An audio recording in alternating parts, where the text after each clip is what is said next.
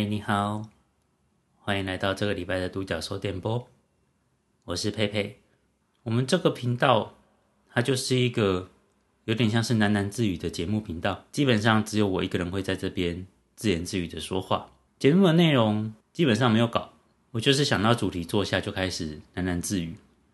所以这个节目的调性就是你会听完之后出现我听了沙小，而我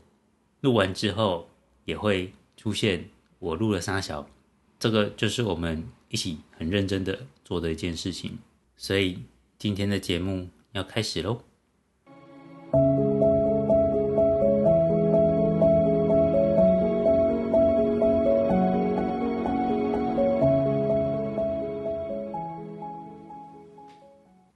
嗯，这周是我们关于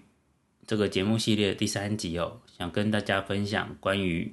时间的这个概念。嗯，我觉得时间它并不是过去、现在、未来这样子依序发生的，也就是我其实并不觉得时间是一个线性的概念哦，一条线线性的概念。其实，在我的生活形态里面，时间一直是非线性的，也就是过去、现在、未来是同时发生的。怎么说呢？就是我自己在。提供占卜服务的时候，这几年下来，一开始还是觉得会有一点点，嗯，还在线性时间概念的时候，会觉得有一点，嗯，就是做事一定要过去、现在、未来这种概念去走。但是我发现一件事情，就是我开始提供，呃，所谓的非即时互动型的占卜之后，我的准确率完全没有受到影响。完全没有受到影响。什么叫做非即时互动的占卜形式哦？就是一般我们说，哎，算塔罗算算塔罗，可能第一个概念就是你会到嗯咖啡厅，然后有个塔罗师在驻点，或是直接去塔塔罗店，然后有个塔罗师在驻点，那坐下来你们进行了一些一连串的流程、魔法仪式、手放在牌上之类的，这些都很好。那互动完之后，开始说明的问题。那有点类似，呃呃，十五分钟、半小时的咨询这样子，这很好，这个完全没有任何的问题。但是这个形式它其实优势是在于说，在那个当下你们是在一起的，所以它是可以有很多比较细的情报在那个时候被捕捉到。可是它会不会影响，会不会真正影响到占卜的准确度？我并不觉得会发生。但是如果抓着过去、现在、未来这个线性时间的概念，那这件事情其实就说不通。因为我们如果不在现在在同一个地方做互动，那我们怎么会走到一样的未来呢？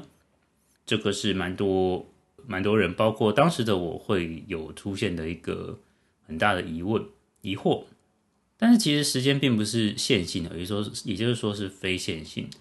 呃，我们生活的这个时间跟空间，它其实是所有事情一起发生。那因为你只有一个肉体，你只有一个载具，所以你会在生活中不断的做出选择。那这些选择就会串成一条线，让你觉得时间好像是线性发展的。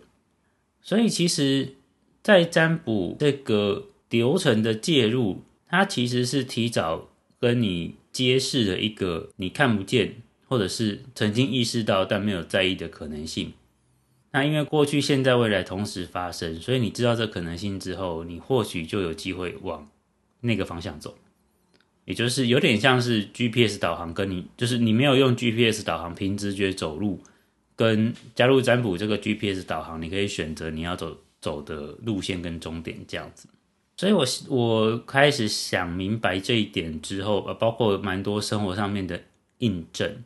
所以我就开始，呃，当然业界之前也有类似的服务，就是有另外一种占卜的互动方式是非即时的，就是呃，你私讯给占卜师，他们收到文字讯息之后，他会帮你抽牌再回复这样子，这个形式也是有的。那我最近也开始提供这样子的服务。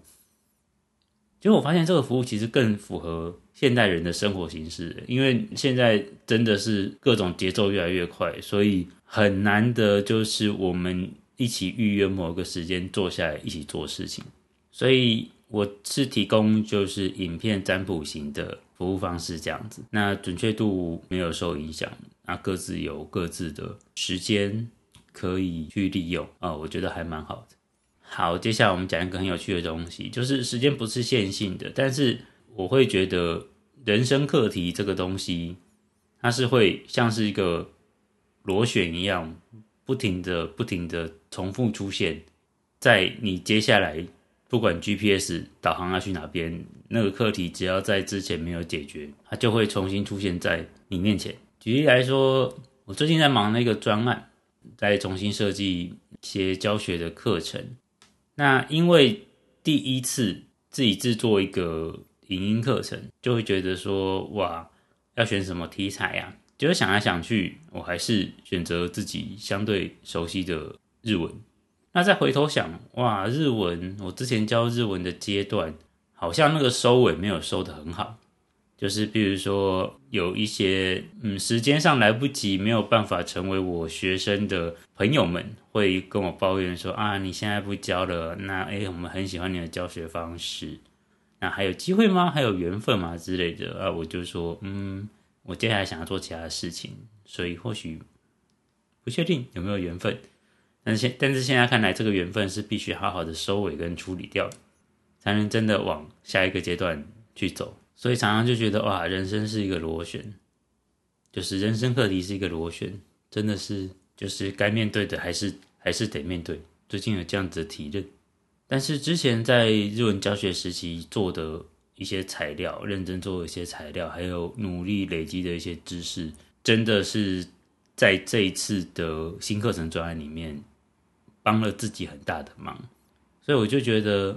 哇，或许常常期待。就是在我们陷入困境的时候，出现了一个英雄，一个很厉害的援助，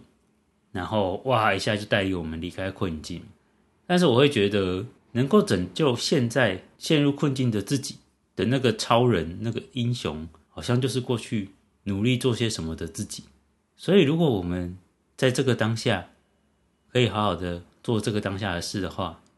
那我们也会成为自己未来的英雄。以上就是这周的独角兽电波。